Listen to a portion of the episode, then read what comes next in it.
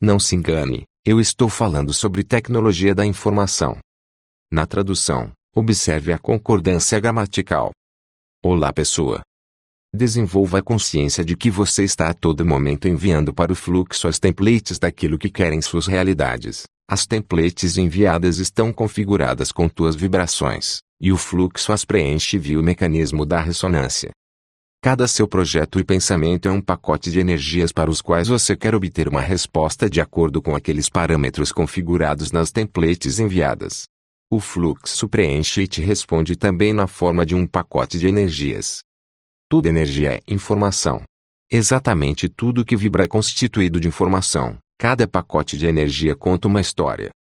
Há um nível de consciência, dita como consciência intuitiva que é semelhante a uma ferramenta de inner circuit, semelhante a um bot assistente que atua te entregando todos os pacotes em flashes de consciência.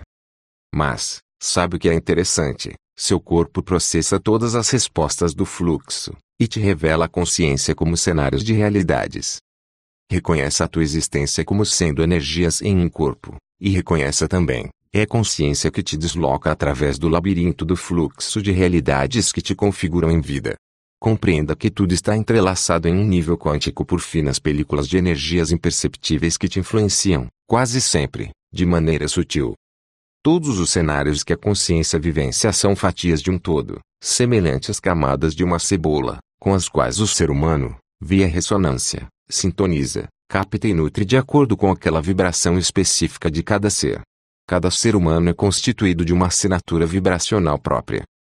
Por uma fração de tempo você retira do fluxo os cenários, faz uma cópia, cria uma instância, e a utiliza para seu benefício. É você emitindo uma vibração e ela te trazendo de volta aquilo que é ressonante, algo como um radar recebendo de volta a onda enviada e traduzindo o retorno. Quando você envia o sinal, está enviando uma template daquilo que quer que seja preenchido pelo fluxo de energias. Quando os cientistas da Terra fizeram a conversão dos sinais químicos do DNA somente para algumas letras do alfabeto, o fizeram deixando de fora as letras que formavam aquela parte além humana das inúmeras civilizações que vibram o simultâneo do processo da vida na Terra de todos os tempos. E cometeram esse engano porque ignoram a estrutura do humano no planeta e do sistema no qual a Terra pertence. É o alfabeto completo que configura os protocolos de conversão de sinais que geram e que influenciam as sinapses que traduzem os cenários para o cérebro humano. Como já é de conhecimento, o cérebro é um tradutor de energias. Até. Nos vemos em breve.